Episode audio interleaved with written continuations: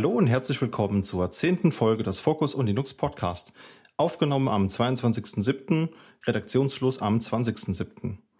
Ja, und so kurz vor der Sommerpause, kurz vor dem Sommerloch und den Urlaubszeiten haben wir noch mal ein paar News zusammengesammelt, die wir euch vortragen wollen. Das mache ich natürlich wieder nicht alleine, sondern mit dabei ist wieder der Jan. Moin, moin. Na, alles gut soweit? Juli gut rumbekommen? Äh, ja, ich habe mir selber den, äh, den CVI äh, 2019 eingefangen. Ähm, mittlerweile bin ich aber wieder auf den Beinen und äh, auch wieder bereit für Podcasts. Oha, ja, das bleibt natürlich nicht, nicht aus, aber schön, dass du wieder unter den Lebenden bist und gut durchgekommen bist. Ich glaube, das lässt sich ja im Moment nicht wirklich verhindern, wenn wir mal so einen Blick auf die Inzidenzen werfen und die doch eher, eher laschen Regelungen. Da ist es ja eigentlich nur eine Frage der, der Zeit, bis es einen erwischt. Genau. Ich habe mich schon gewundert. Ich habe mich äh, vor, ich glaube, das war vor einem Monat oder so, hatte ich mich mal wieder in den Moshpit geworfen. äh, und dass ich danach noch fit war, das hat mich schon gewundert. Und ähm, da habe ich mein Glück wohl zu sehr herausgefordert jetzt. Ähm, und dann hat es mich erwischt. Das Aber ging mir auch so. Also wir haben, wir haben auch rumgewitzelt neulich noch im, noch im Büro, weil äh, zu einem, einem Tag ich und ein anderer Kollege, wir waren die einzigen, die es noch nicht hatten. Und da äh, ernteten wir so Kommentare wie, wie kann das sein? Wie kriegt man das hin, das noch nicht gehabt zu haben in den zweieinhalb Jahren? Und dann haben wir noch so ein bisschen gewitzelt, dass wir vielleicht einen God-Mode hätten. Und naja, was soll ich sagen, eine Woche später lag ich dann flach. Also da habe ich, glaube ich, auch einfach, hätte ich mich nicht so weit aus dem Fenster lehnen dürfen. Äh, und wie war dein Juli, Christian? Ja, soweit ganz gut. Also das, das äh, alltägliche Leben abseits des Homeoffice geht ja auch wieder langsam los, habe wieder die ersten Termine wahrgenommen und das war echt schön. Ansonsten bin ich ja gerade parallel bei der Vorbereitung eines Umzugs im vollen Gange, der nächste Woche anstehen soll. Also viel zu tun, aber trotzdem würde ich sagen, war es ein schöner Monat bisher. Na, dann hoffe ich doch mal, dass du alles äh, in Flatpacks packst um, äh, für den Umzug. Sehr schön, ja. Nee, so einfach ist es dann leider nicht. Ähm, aber äh, wir haben einen relativ großen Transporter. Also es ist mindestens mal ein TAR GZ äh, oder ein TAR XF, was wir dafür nehmen. Von daher einen ganzen Haushalt in, LGH, in, in Transporter reinzukriegen. Maximale Kompression. Wird schon, wird schon. Naja, solange du dich, äh, solange du das TAR aus dem Kopf kannst, um es wieder zu entpacken, ähm, mache ich mir da eigentlich keine Sorgen es gibt wenig Parameter, die ich wirklich im Schlaf auswendig wüsste, aber so dieses typische TAR X, VFZ, das hat mal so oft eingetippt, irgendwann kriegt man es hin, aber es war sehr schwer, diese Parameterabfolge reinzukriegen, weiß ich genau, was du meinst. Okay, kommen wir mal zum Feedback. Ähm, wir haben positives Feedback für die WIM-Folge bekommen. Also zum einen von unserem treuen Hörer Vincent, der meinte, es waren sehr viele Kleinigkeiten, wo es sich auf jeden Fall auch mal lohnt, noch ein zweites Mal reinzuhören. Jemand anderem war es ein bisschen zu technisch. Das kann ich aber auch verstehen, wenn man jetzt nicht so im WIM-Thema tief drin ist und dann erschlagen wird mit Parametern. Aber ansonsten gab es noch viel anderes positives Feedback. Zum Beispiel Patrick fand die Folge auch sehr, sehr spannend, meinte auch, äh, so die, die, die erste Folge, die er komplett am, am Stück runtergehört hat. Das äh, finde ich sehr schön. Da freuen wir uns sehr drüber. Und an der Stelle Shoutout ins Ländle geht natürlich raus. Und müssen aber auf der anderen Seite auch sagen, auch bei uns steht jetzt so ein bisschen die Sommer- und Urlaubszeit an. Das heißt, für gewöhnlich haben wir ja angefangen, ähm, alle zwei Wochen noch eine Fokusfolge dann zu veröffentlichen, also am Monatsende eben die Newsfolge und in Mitte des Monats eine freie Themenfolge. Das werden wir jetzt im August sehr wahrscheinlich nicht schaffen, aber wir hatten ja auch schon gesagt, dass wir es versuchen, alle zwei Wochen noch ergänzend zu veröffentlichen.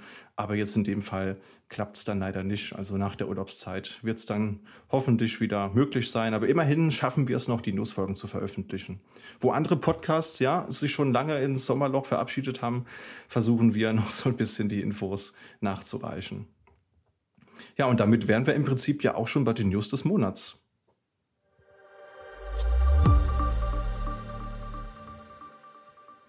Und das erste Thema ist wieder eins für Security, Jan. Worum geht's denn dieses Mal?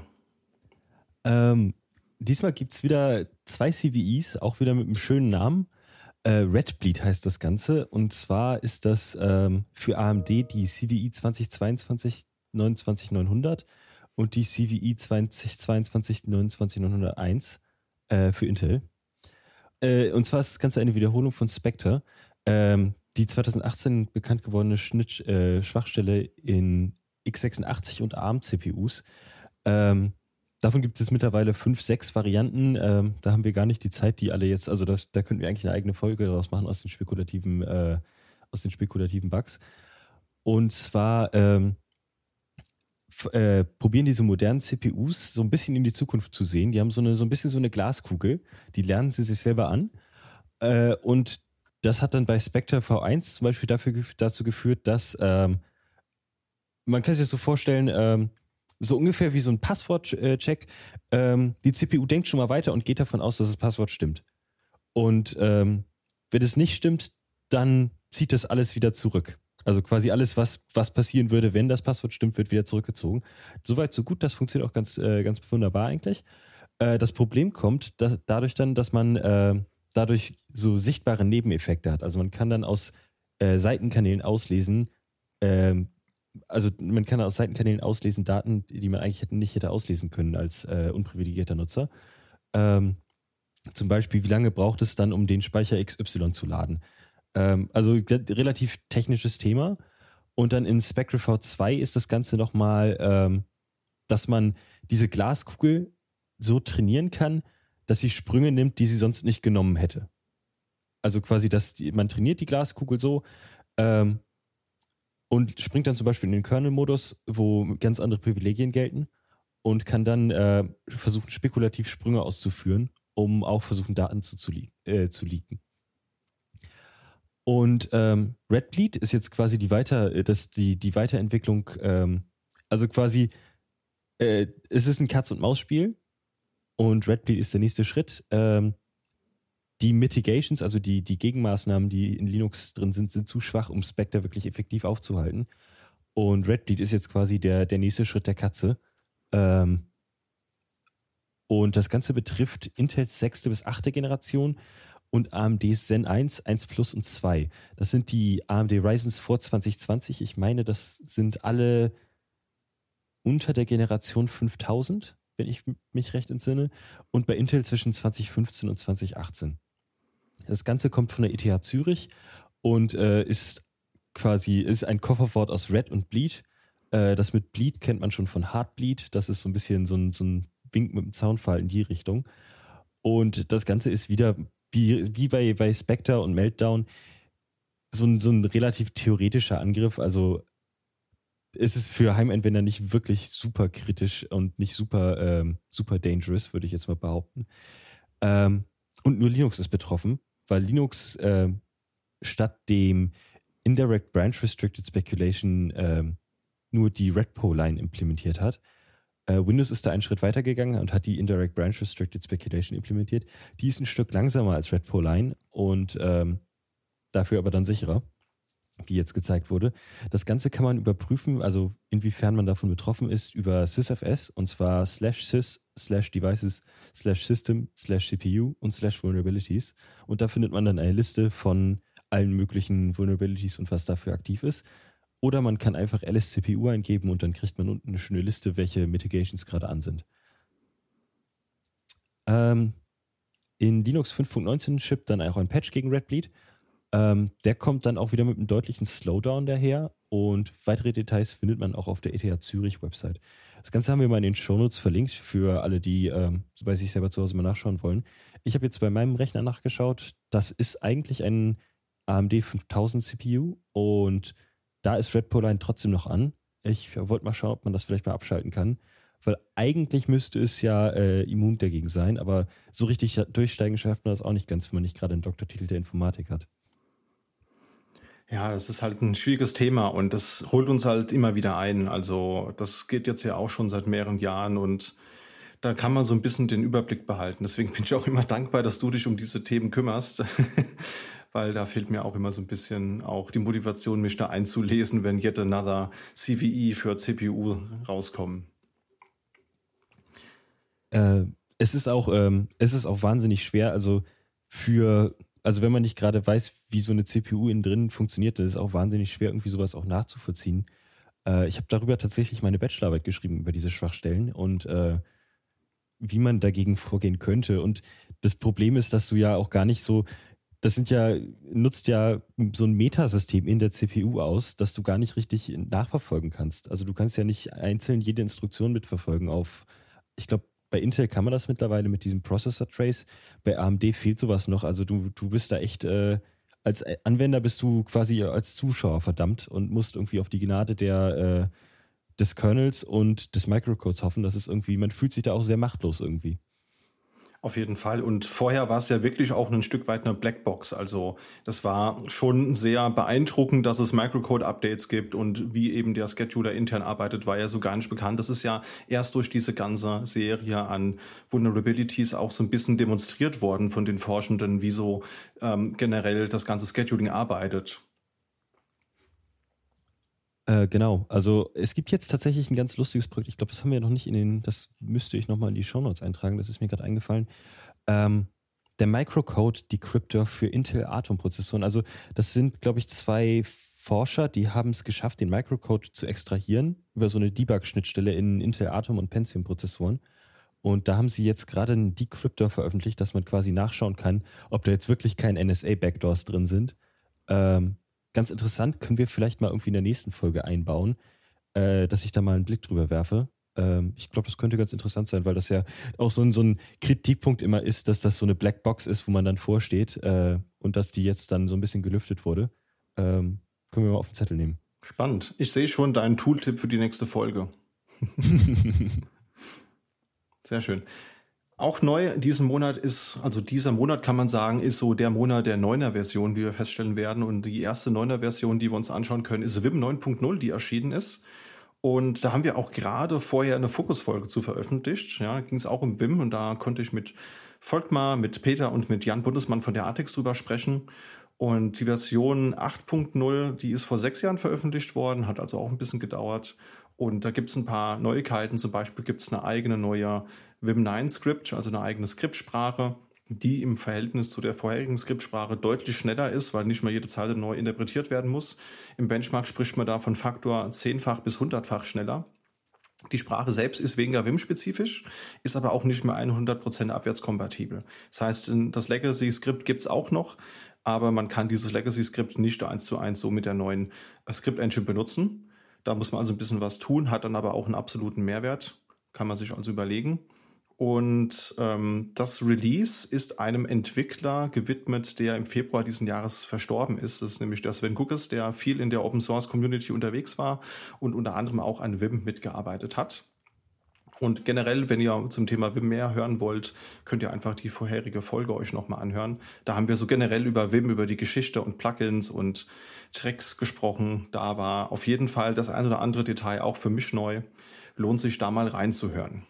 Das bringt uns auch zum Hashtag des Monats, denn wir haben uns entschieden, dass Vim 9.0 natürlich eine sehr spannende Sache ist und das müssen wir gebührend feiern. Deswegen, liebe Zuhörende, der Hashtag des Monats, Hashtag Wimbus 2000.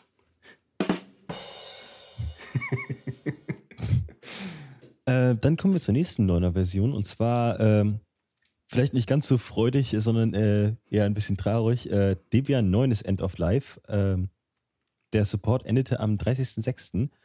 und wurde insgesamt für fünf Jahre gewartet. Und ähm, von Debian 9 kann man dann auf 10 und dann darüber auf 11 gehen. Man kann natürlich auch, äh, wie bei Debian üblich, auf 10 ein bisschen bleiben, glaube ich. Ähm, da hat man auch ein bisschen Zeit. Und äh, Links dazu findet ihr in den Show Notes. Und zeitgleich ist auch Debian 11.4 erschienen. Das ist das vierte Update für Bullseye. Äh, und wie, Debian, wie bei Debian üblich, äh, ist bei so einer Version dann nicht, also es passiert nicht mehr wahnsinnig viel. Es gab 81 Bugfixes und 80 Security Fixes. Und man kann jetzt das neue auch als, äh, die neue Version auch als neue ISO herunterladen. Aber ja, das ist halt Debian. Genau ist ja auch nicht schlecht. Also ich meine, Debian-User wollen ja auch bewusst ein bisschen restriktivere Versionsauswahl, ähm, dass man vielleicht auch nicht von jedem CVI betroffen ist und von daher, wie man es haben will, so kriegt man es da auch geliefert. Genau. Ja, die nächste neuner Version, Rocky Linux 9.0, ist erschienen. Und da kann man sagen, das ist jetzt 58 Tage nach RHEL 9.0 erschienen. Alma Linux brauchte neun Tage damals, um mit Alma Linux 9.0 nachzuziehen. Hat also ein bisschen länger gedauert. Ähm, ich stecke ja deswegen immer so ein bisschen Wert drauf, weil ich ja seitdem Rocky und Alma Linux rausgekommen sind und sich so ein bisschen ein Kopf-an-Kopf-Rennen geliefert haben, wer jetzt schneller ähm, liefert. Ähm, gucke ich immer so ein bisschen, wie lange die brauchen, um neue Updates und Versionen rauszubringen. Nicht, dass das irgendwie relevant wäre, aber einmal Linux ist halt einfach ein Ticken schneller. Das heißt, wenn neue Versionen oder neue Bugs rauskommen, dann werden die relativ schnell adaptiert. Könnte sich jetzt aber auch für Rocky Linux ändern, weil Rocky hat jetzt eben ein neues Bildsystem, das Peridot heißt. Da hatten wir auch schon mal in einer der vorherigen Folgen kurz drüber berichtet. Das ist jetzt fertig, das Bildsystem. Das ist auch der Code ist auf GitHub verfügbar. Und Peridot wird beschrieben als Cloud-Native-Baukasten für Linux-Distributionen und Forks. Und wie sich das natürlich für so ein hippes neues Tool gehört, ist das auch in Golang geschrieben. Gibt es, wie gesagt, auf GitHub und da sind viele verschiedene Tools drin, die dann halt eben in einer Pipeline benutzt werden, um dieses ganze Source Code und Release Management und Errata Management eben ähm, umsetzen. Und ein Tool, das finde ich ganz interessant, SecPass heißt das, und das ist für das Errata-Management und eine Web-UI zuständig. Das heißt, ihr kennt das vielleicht, wenn jetzt es einen neuen Security-Patch für RHEL gibt, dann gibt es ja die Knowledge Base, wo man als Red Hat-Kunde drauf zugreifen kann. Und dann hat man für die einzelnen Errata dann immer eine Seite, wo drauf steht, wie heißt der, der Patch, ja, also ist es ein Security-Fix, ist es ein Bug-Fix, was ist das CVI, das damit verbunden ist, welche Pakete sind aktualisiert worden. Und da haben sie jetzt quasi ein Tool in der Pipeline, das halt automatisch dann schön designte Rocky Linux Errata Sites generiert, wo dann eben alle Informationen analog zur Red Hat Knowledge Base drinstehen. Das Ganze gibt es für x86, für ARM 64-Bit, für Power und auch für die S390X. Support ist bis zum 31.05.2032, also üblich 10 Jahre. Ja, der Unterschied zwischen den Downstreams wie Rocky und Alma und RHEL ist ja, dass da nur 10 statt 13 Jahre Support mit drin sind, dafür aber unentgeltlich. Und das ist, glaube ich, kann sich sehen lassen. Änderungen sind analog zu RHEL 9. Da könnt ihr einfach in eine der vorherigen Folgen mal reinhören, als wir über RHEL 9 gesprochen haben. Und Details findet ihr in den Release Notes, die wir auch in den Show Notes verlinkt haben.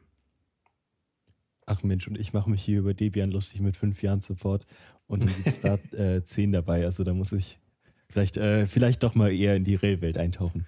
Ja, oder du und, machst halt äh, so, wie, so wie Google und machst halt hier dein Rolling Release auf Basis von, von Debian Testing, dann hast du Bleeding Edge, da bist du immer mit vorne dabei. Ja, das geht auch. Ähm, dann kommen wir weiter zu Elementary OS. Da gab es jetzt auch ein Update im Juni und zwar wurden zahlreiche kleine Bugs behoben. Äh, die Kameraanwendung unterstützt jetzt mehr Kameras und die Aufgabenanwendung synchronisiert sich nun zuverlässiger und kann auch mit Netzwerkausfällen umgehen. Ähm, Elementary OS 7, was auf Ubuntu 22.04 basiert, wird sich weiter verzögern und es gab kaum Fortschritt ähm, bei einigen großen Blockern äh, im Vergleich zum vorherigen Monat. Und das kann man natürlich, da haben wir, glaube ich, in der letzten Folge oder in der davor drüber gesprochen, äh, dass das Elementary OS Projekt halt ein paar Key-Leute verloren hat und äh, das zeigt sich jetzt natürlich auch irgendwo.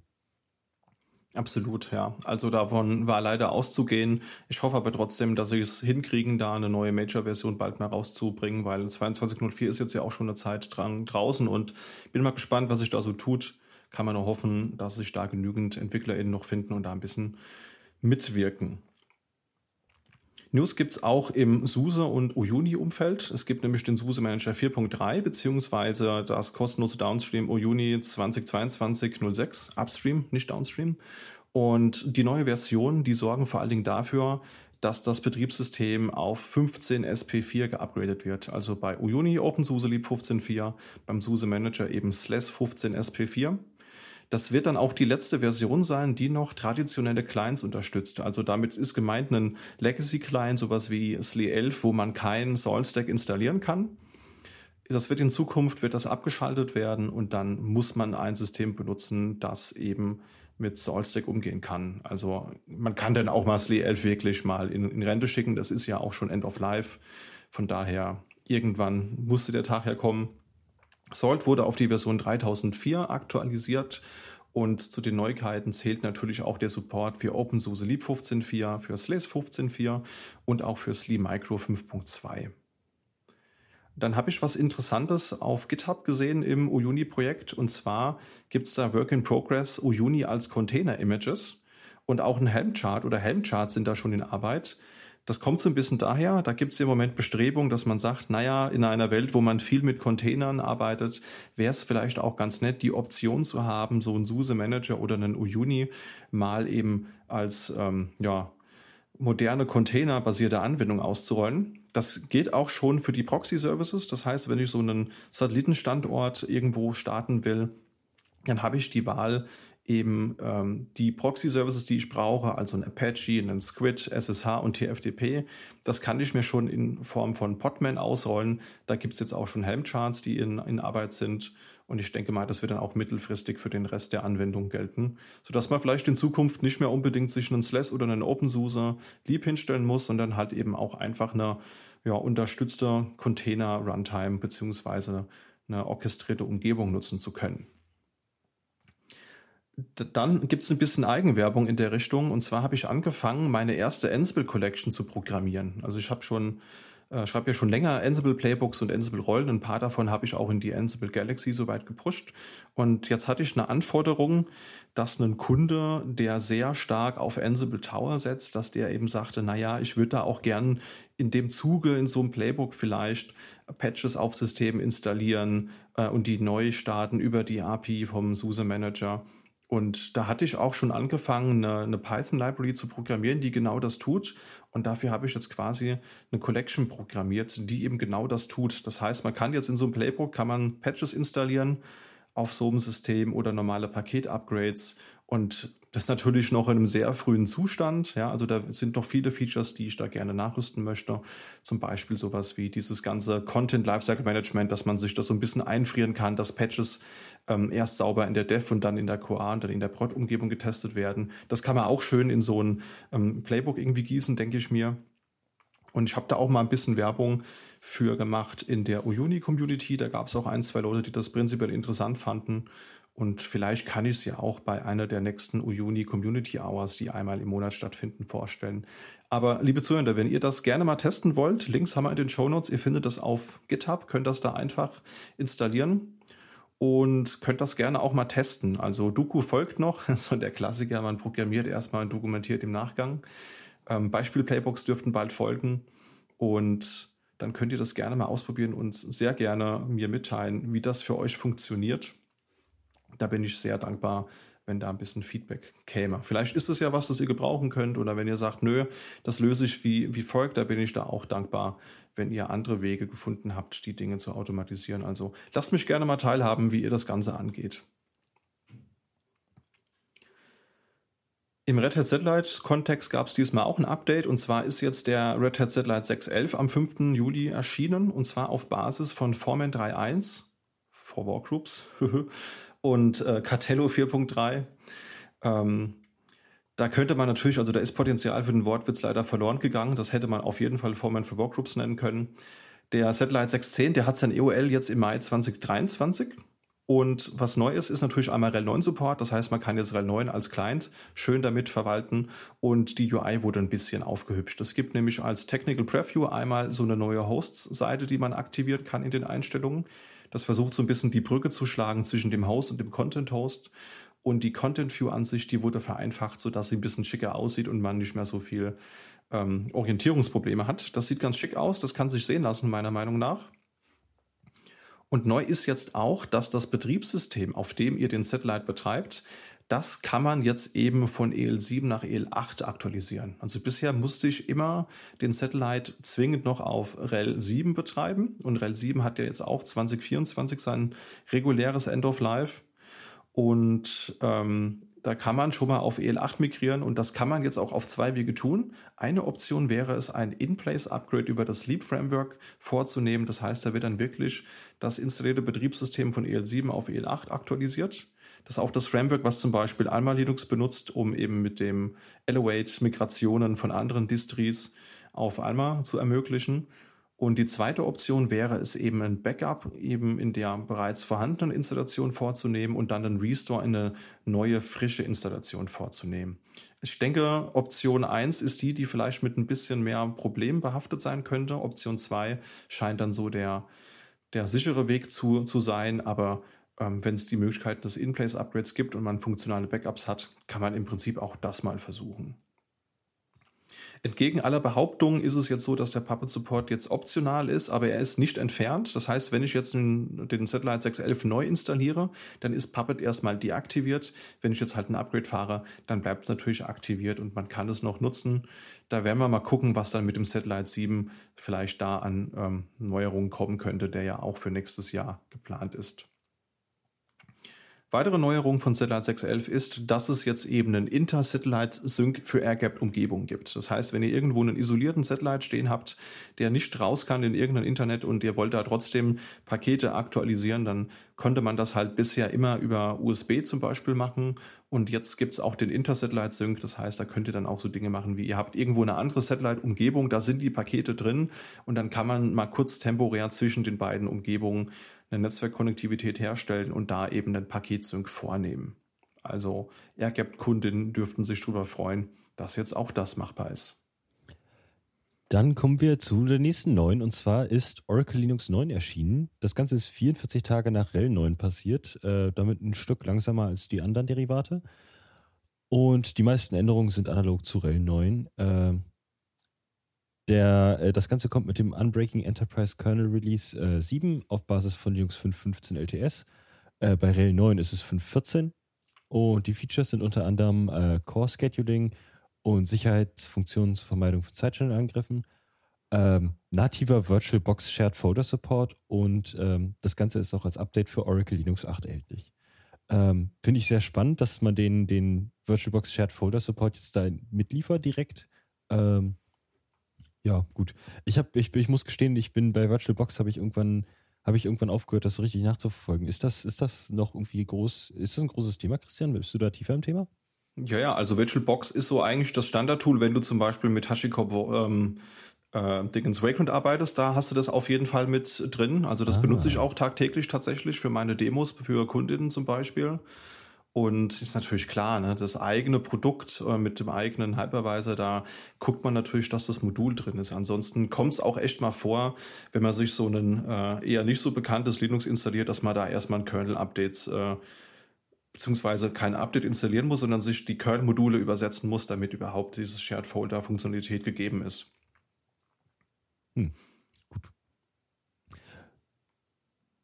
Ja, ist also definitiv ein Thema, ähm, was ich interessant finde, also der, der Kernel ist ja prinzipiell erstmal optional, also standardmäßig kann man auch den ähm, ja, Standard-RHEL-Kernel haben, aber dass sie den neuen Kernel, äh, den 7er Kernel, der auf Basis vom 5.15 LTS veröffentlicht wurde, den auch noch für das ältere ähm, Release anbieten, finde ich spannend, weil dann kann man auch auf den älteren Versionen von neueren Features profitieren, weil ich glaube, WireGuard ist in Oracle Linux 8 noch nicht drin. Und mit dem neuen Kernel kann man das natürlich nachrüsten. Sehr feine Sache irgendwo aber auch spannend, weil ich meine, Wirecard ist seit 5.6 im Kernel. Ähm, das ist ein Release aus 2020. Äh, also das, äh, die, die haben sich Zeit gelassen, möchte ich sagen. Aber äh, gut, wenn es ja. drin ist, ist es drin, dann bin ich happy. Ähm, fand ich nur ein bisschen spannend.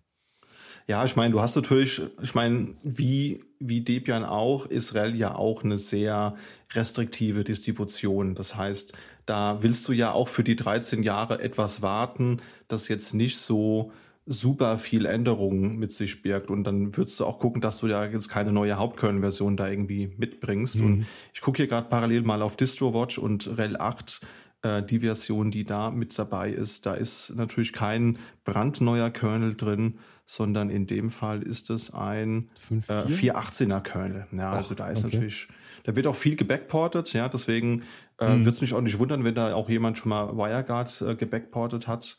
Aber Stimmt, als DKMS. Also genau, standardmäßig ist es halt nicht mit, mit drin und von daher ist es ja eine nette Option, das da auf jeden Fall nochmal mit reinzuholen. Genau. Ich hoffe ja auch so ein bisschen, dass äh, das WireGuard jetzt in der Industrie ein bisschen, bisschen einen Push erfährt, dadurch, dass es jetzt in den großen Versionen auch drin ist, äh, weil es ja einfach deutlich besser ist als eigentlich alles, was auf dem Markt ist.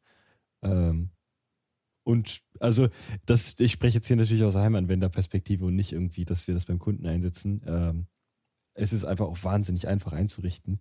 Äh, also wer schon mal mit WG Quick gearbeitet hat und äh, einen Tunnel aufgebaut hat für seinem v VPN oder VPS, äh, das ist ein Traum.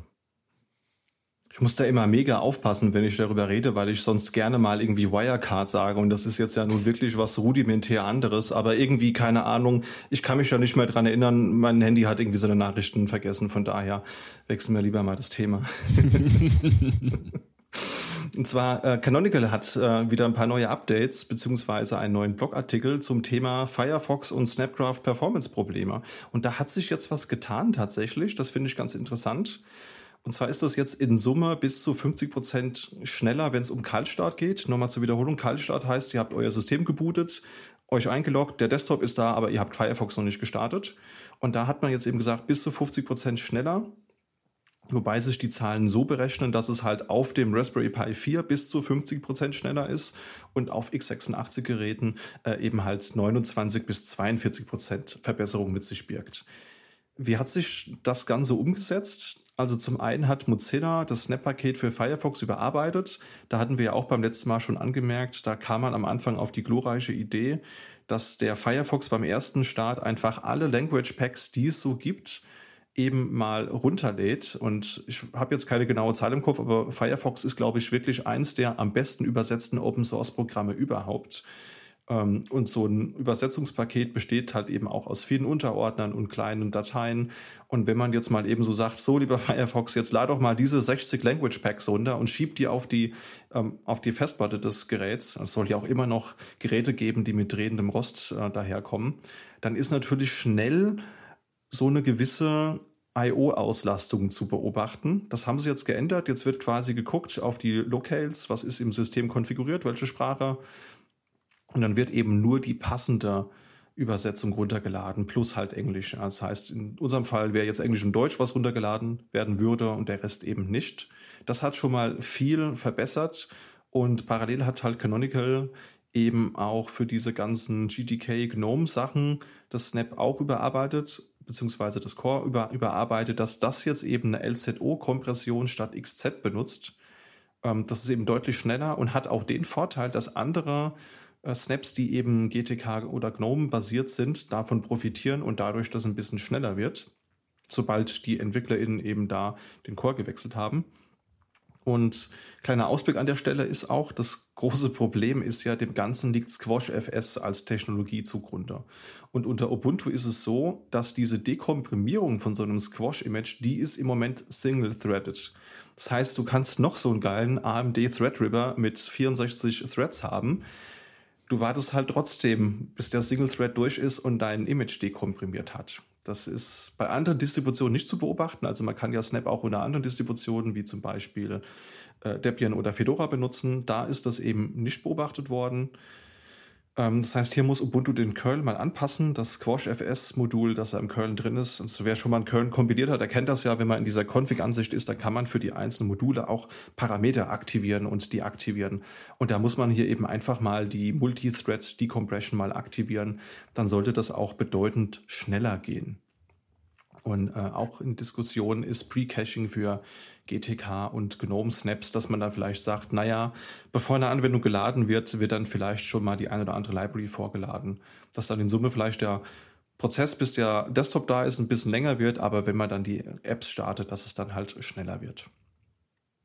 Aber auch spannend, dass die Option nicht, also Ubuntu und Canonical, das ist ja ein, ein Hersteller, dass die Option dann nicht, nicht schon an ist oder schon seit langem an ist, ist natürlich ein bisschen spannend. Ähm, ich sehe die Änderung auf, äh, mit einem Lachen und einem weinenden Auge. Äh, zum einen, äh, Ubuntu Live CD wird auf jeden Fall jetzt deutlich, deutlich snappier. Äh, und das weinende Auge ist natürlich, uns geht der Running Gag verloren, wenn Snap schnell ist. Ähm, dann können wir nicht mehr die, die Faust Richtung Cloud, äh, Richtung Cloud richten und uns, uns über Snap beschweren. Ähm, wir müssen uns was Neues suchen.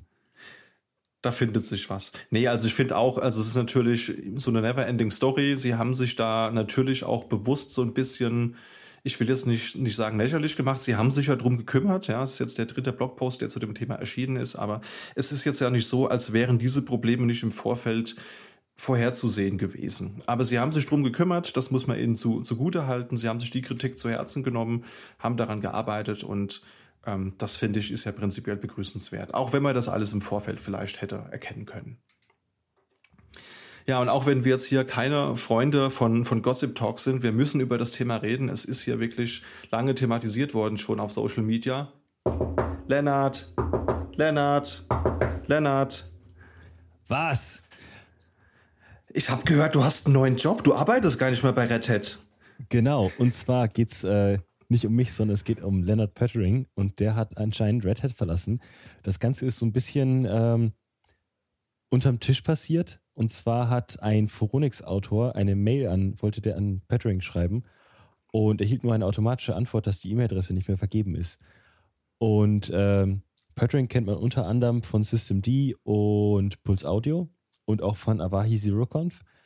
Und äh, ich, ich denke, alle Zuhörenden wissen ungefähr Bescheid, dass Systemd äh, nicht, ganz, nicht ganz ohne Kontroversen ausgekommen ist. Äh, so gab es ja zum Beispiel auch Devuan, was Debian ohne Systemd ist.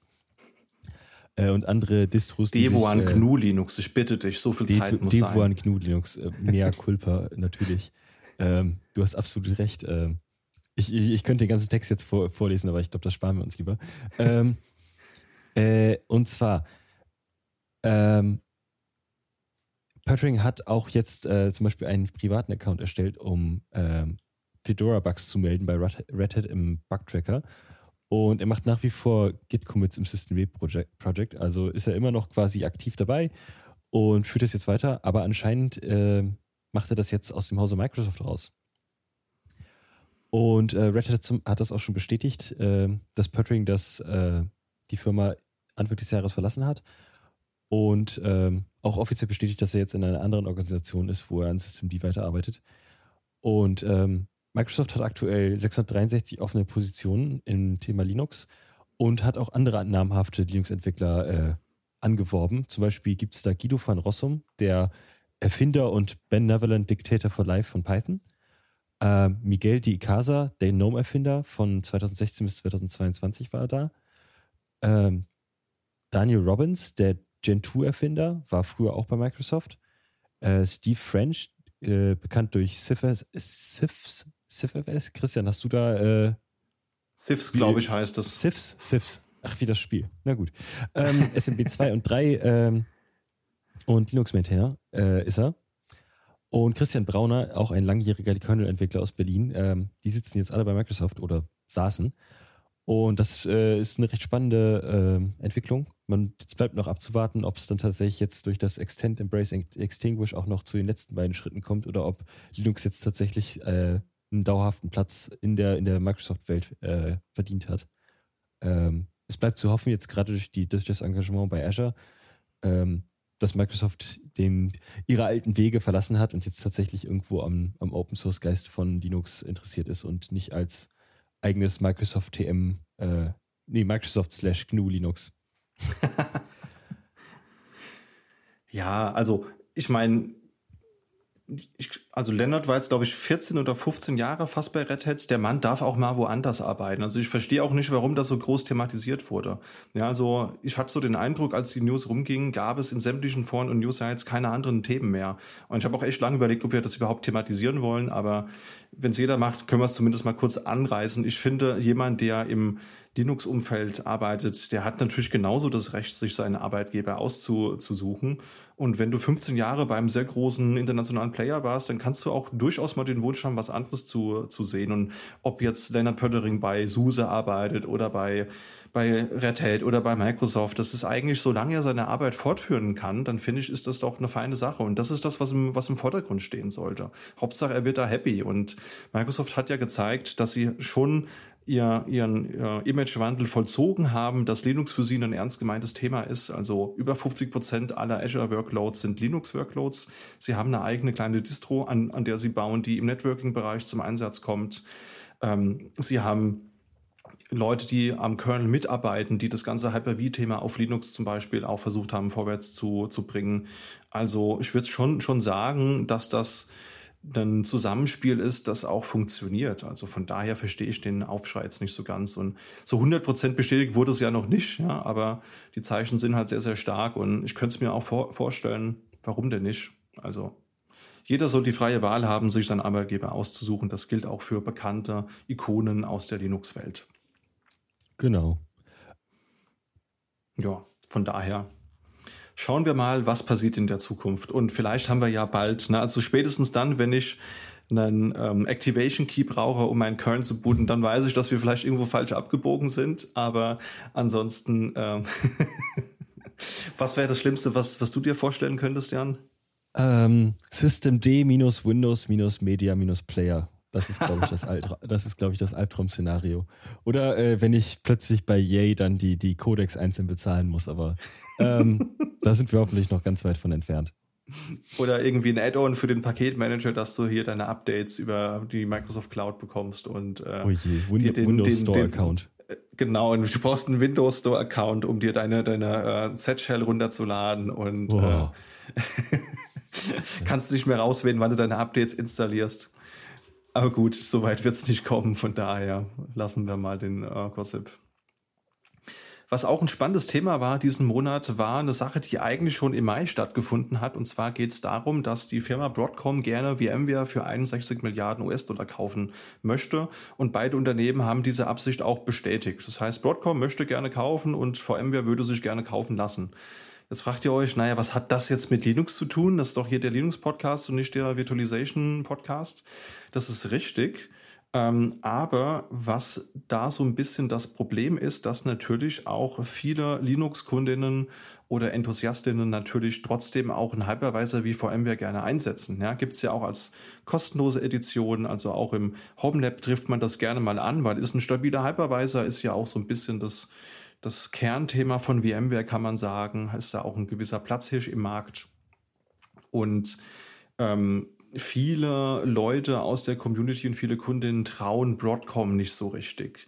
Das ist die Frage, warum vertraut man Broadcom da jetzt nicht? Also Broadcom hat sich bisher als semi-vertrauenswürdig erwiesen, weil Broadcom vor allen Dingen dafür bekannt ist, Firmen massenhaft aufzukaufen und Teile dann sofort auch wieder abzustoßen. Zum Beispiel, wenn wir uns daran erinnern, es gab die Firma LSI, die wurde von Broadcom übernommen. Es gab Symantec und es gab die CA Technologies, die auch von Broadcom übernommen wurden. Und dann wurden auch viele äh, Geschäftsbereiche dann auch sofort wieder abgegeben. Und das hat oftmals Veränderungen für die aufgekauften Firmen bedeutet im Sinne von, dass man Preise angehoben hat, dass ein Subscription-Modell eingeführt wurde, beziehungsweise ein Abo-Modell. Und in dem Fall ist es auch so, dass ein Abo-Modell und eine Preiserhöhung bereits in Diskussion ist. Da haben wir auch Shownotes verlinkt, beziehungsweise einen Link in den Shownotes, wo ihr das nachlesen könnt. Die Frage ist, warum? Warum wird da jetzt direkt die Preisschraube angedreht? Vermutlich.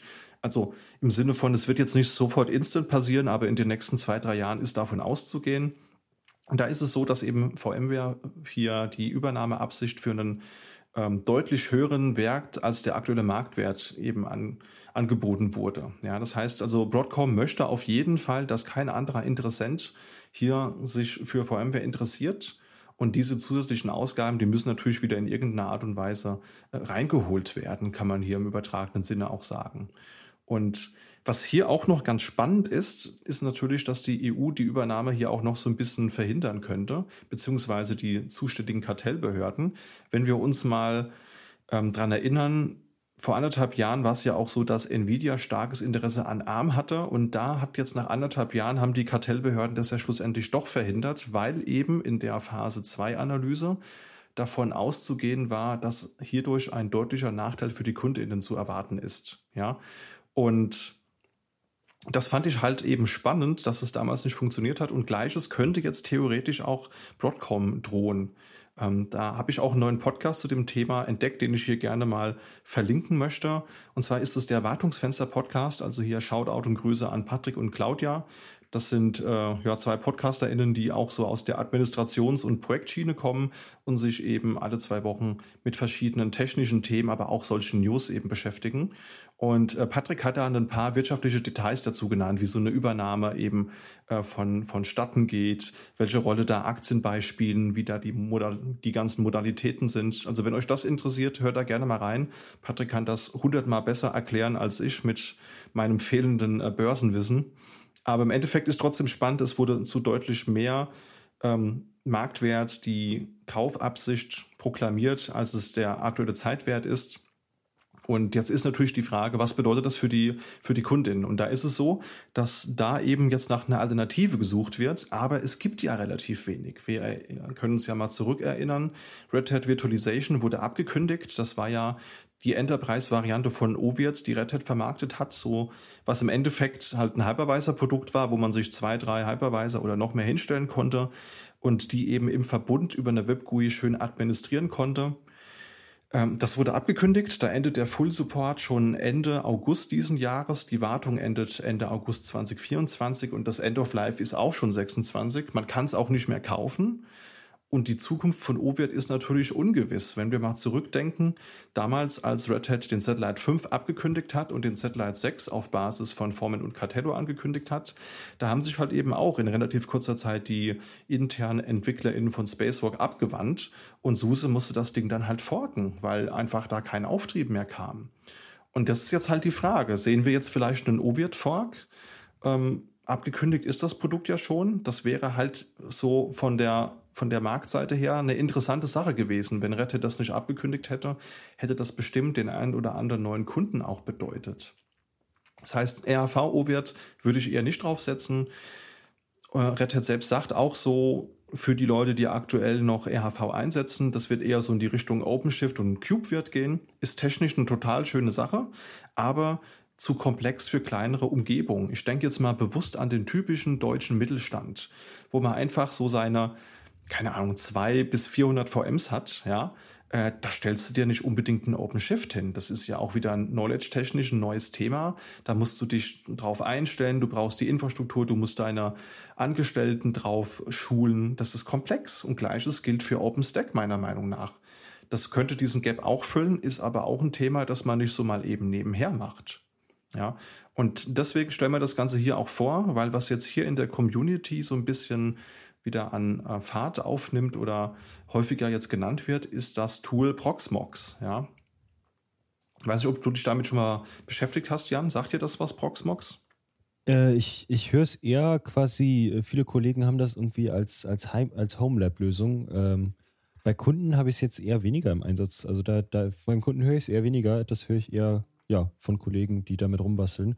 Äh, von denen habe ich dann aber auch echt eigentlich nur Gutes gehört.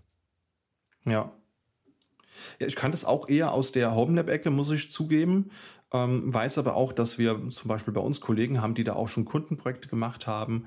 Und für die Leute, die es nicht kennen, das ist halt eine ja, Distro auf Basis von, von Debian.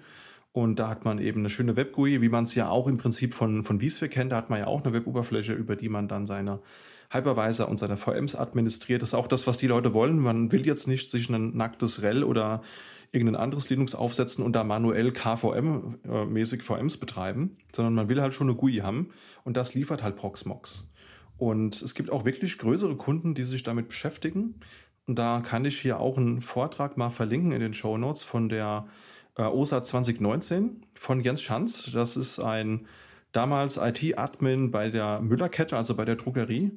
Und er hat hier einen Vortrag gehalten IT-Infrastruktur fernab der Hype-Themen, also alles, was nicht K8S und OpenStack und, ähm, und solche Hype-Themen sind und hat da gezeigt, wie die zum Beispiel deutschlandweit hier mit Proxmox ihre Virtualisierung umsetzen. Das fand ich total erfrischend und interessant, weil zum einen zeigt es, nicht jeder braucht diese Hype-Themen und zum anderen, du kannst auch mit einem Proxmox-Hypervisor, der jetzt vielleicht nicht zu den Top 3 Hypervisor zählt, die jeder kennt, eben auch unternehmenskritische Workloads bereitstellen.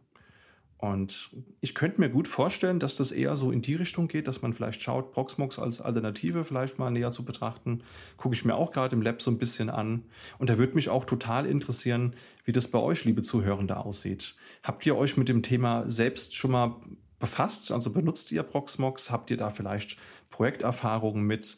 Ähm, wie geht ihr mit dieser ganzen VMware-Sache um? Sagt ihr, naja, ich benutze das halt so lange, wie es funktioniert? Oder seid ihr auch schon drauf und dran, hier nach anderen Alternativen zu schauen?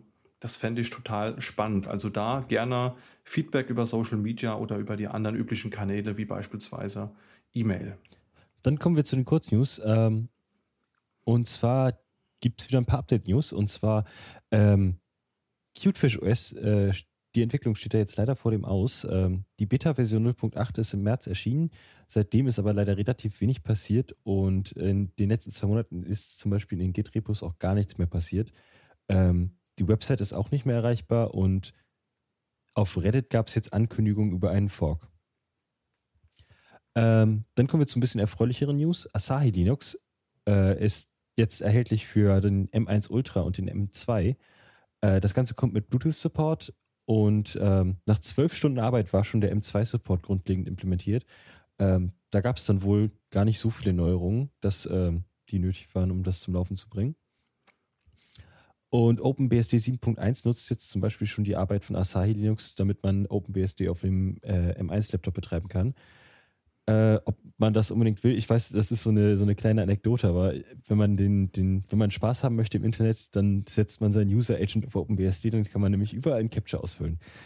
Ähm, es gibt jetzt auch schon einen Alpha GPU-Treiber und der spricht äh, die GPU dann per PCIe und USB an. Und da kommt aber USB als Bottleneck zum Tragen. Ja, total spannend. Es gab da einen Livestream, da habe ich mal reingeguckt, da hat man Hector Martin gesehen, wie er so das äh, M2-Device da bekommen hat und das M1 Ultra, was er irgendwo sich entweder ge gekauft hat oder geliehen hat, ich weiß gar nicht. Und dann hat er halt in diesem Livestream gezeigt, okay, das, das geht nicht, dann bauen wir mal, mal das rein. Also äh, für mich natürlich intellektuelle Höhenmalerei, die ich nicht verstehe, weil ich nicht kernnah programmiere. Aber total beeindruckend, dass sich da wirklich relativ wenig geändert hat, also man das relativ schnell adaptieren konnte, dass Apple da so ein bisschen dem Grunddesign treu geblieben ist, bis auf so ein paar Treiber, die umgeschrieben werden mussten. Und echt cool, dass es schon einen Alpha-GPU-Treiber gibt. Ähm, bin echt mal gespannt, wie das in einem Jahr aussieht. Also ich bin ja auch immer so am, am Liebäugeln mit so einem M1 oder einem M2-Gerät. Ähm, aber ich kann das irgendwie noch nicht so ganz mir erlauben und die Justification, die kriege ich irgendwie noch nicht mit mir selbst ausgemacht. Aber das, ich würde das voll gern mal irgendwo sehen. Also wenn einer mir so ein M1 oder M2-Gerät mal leihen möchte, sehr gerne. Dann gucke ich mir das an. Dann gibt es auch noch ein paar News aus der SUSE-Ecke. Und zwar haben wir im Januar in der ersten Folge über den SUSE De-Installer gesprochen, so ein neues Installationsframework, das äh, eben hier SUSE entwickelt. Da haben wir uns auch schon über den Namen ein bisschen ausgelassen, dass irgendwie der D-Installer, also D-Installer, vielleicht nicht so der treffende Name für ein Installationsframework ist, mit dem du etwas auf einen Rechner installieren willst. Aber sei es drum, im Januar wurde das Ding angekündigt, im März gab es das erste experimentelle Release und jetzt gibt es eine Version 0.4 wo man eben einen OpenSUSE Tumbleweed, Leap oder Leap Micro installieren kann. Und interessanterweise benutzen die jetzt das Fedora Cockpit als Unterbau. Also das Fedora Cockpit Projekt ist ja eine kleine Web-GUI, die man sich eben auf dem Server installiert und dann kann man über so eine Web-GUI im Prinzip wie dieser Windows Server Manager so Dinge tun wie Benutzer pflegen, Storage einrichten, Patches äh, installieren, VMs hochziehen, Container starten. Und das Framework, das ist jetzt halt eben auch schon einige Iterationen lang gereift. Das ist ja auch mit äh, Red Hat Rocky Alma 8 auch äh, direkt mitgeliefert und vorinstalliert, mit 9 auch. Das verwenden sie jetzt eben als Unterbau und da haben wir auch mal ähm, einen Repository verlinkt, wo man auch so ein kleines Video sieht, wie man dann halt über so eine Web-GUI dann entsprechend so ein neues System installieren kann. Ist ja wie gesagt dafür gedacht, äh, dass man halt so eine Installation nicht vor Ort an der Konsole machen muss, sondern auch remote dann draufkommt. Ähm, bin ich mal gespannt, wie das aussieht und wann das vor allen Dingen in der Distri den Einzug erhält. Also in Tumbleweed, denke ich mal, wird es zuerst landen und in Slee Next oder Leap Next. Also wir wissen ja bis heute noch nicht, ob Slee 16 sein wird. Ähm, vielleicht finden wir es da ja sogar schon. Ich glaube es zwar nicht, aber wir können ja trotzdem mal weiter hoffen. Ja, und damit haben wir die News des Monats soweit abgeschlossen und können über den Tooltip des Monats sprechen.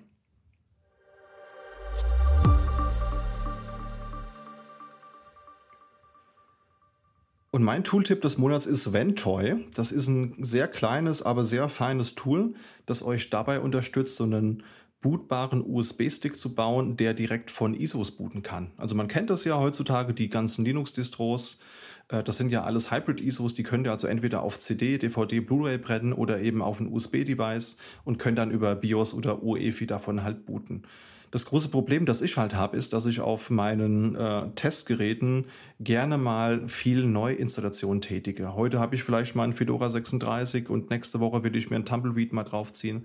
Das heißt, ich müsste halt immer so fünf, sechs USB-Sticks mit mir rumschleppen oder die jedes Mal neu flashen. Und da habe ich halt keinen Bock drauf, weil da bin ich einfach zu faul. Und Ventoy ist ein kleines Tool, das installiert halt einen Bootloader auf eurem USB-Stick und erstellt noch eine weitere neue Partition und das ist ein ganz normales VFAT und da könnt ihr halt eben dann entsprechend eure ISOs drauf ablegen und habt dann, wenn ihr davon bootet, so ein kleines Bootloader-Menü und könnt dann die ISO auswählen und dann bootet das System halt von der ISO.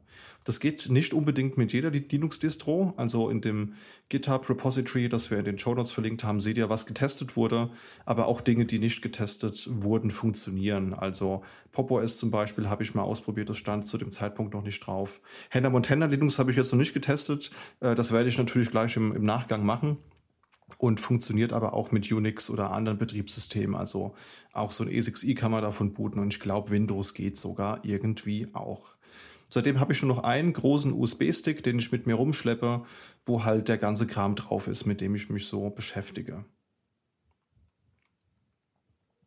Dann kommen wir jetzt mal zu meinem Tooltip. Und zwar habe ich diese Woche mit, oder diesen Monat mitgebracht, OpenGrok. Ähm, das Ganze ist, kommt aus dem Hause Oracle und ist auch auf GitHub verfügbar. Und zwar, das ist ganz praktisch, ähm, wenn man sich öfter mal in so eine neue Codebase einarbeiten möchte, dann hilft OpenGrok, indem man quasi, man klickt auf den Namen einer Variable und kann dann sehen, wo wird die benutzt, wo wird sie definiert. Und das Ganze in so einem praktischen Webinterface. Ich benutze das meistens per Docker und mache dann Volume Mount, mounte den Source Code rein und klicke mich da durch. Ähm, ist genial, wenn man zum Beispiel durch den Linux-Quellcode mal durchgucken möchte und dann auch äh, halt wissen will, wo ist die Struktur, äh, wo ist die Struktur definiert, wo wird sie benutzt, um sich einfach so einen Überblick zu verschaffen äh, von, der, von der Struktur des Projektes. Äh, und das Ganze Open Source verfügbar. Die GUI ist so ein bisschen spartanisch, kann man sie nennen. Äh, Open Source, äh, also Open Source Software Fans werden sie lieben. Ähm, ja, es äh, pra pragmatisch. Nennen wir sie pragmatisch. Und ja, das ist mein Tooltip des Monats. Bei dem Namen musste ich ja irgendwie an das, an das Getränk und an Monkey Island denken. Äh, und habe jetzt festgestellt, das hat leider weder mit dem einen noch was mit dem anderen zu tun. Und ich war auch verwundert, ich wusste gar nicht, dass Oracle eine ähm, GitHub-Organisation hat. Und die haben ziemlich viel Content da. Die haben 260 Repositories, wo sie auch regelmäßig Dinge hochladen. Das ist ja ein sehr äh, intensives Open Source Commitment. Schöne Denkt Sache. man mal gar nicht. Ja. So war das mit den Vorurteilen. Ne? Sie stimmen halt nicht immer. Gut, ja, und damit sind wir mit den News und den Tooltips des Monats durch. Das heißt, da bleibt jetzt nur noch übrig, euch für das Zuhören zu danken. Wenn ihr es bis geschafft habt, dann freut uns das sehr. Natürlich ist uns Feedback immer sehr wichtig. Das heißt, wenn ihr Ideen, Wünsche oder Tooltips habt, die ihr hier gerne mal hören möchtet, dann könnt ihr die uns natürlich sehr gerne äh, zusenden. Beispielsweise per E-Mail an podcast.sva.de oder über unseren Twitter-Handle sva-focus on. Vergesst da auf keinen Fall den Hashtag des Monats, liebe Zuhörende. Wimbus 2000, ja, der Hashtag des Monats, liebe Zuhörende. Ich wiederhole es nochmal. Hashtag Wimbus 2000 und wir freuen uns natürlich auch immer über Bewertungen über den Podcatcher eurer Wahl, also beispielsweise Spotify oder Apple Podcasts. Ja, und in dem Sinne, vielen Dank fürs Mitmachen, Jan. Komm gut durch den restlichen Juli. Und dann hören wir uns in einer der nächsten Folgen wieder. Jo, ebenso. Bis dahin. Ciao. Ciao, ciao.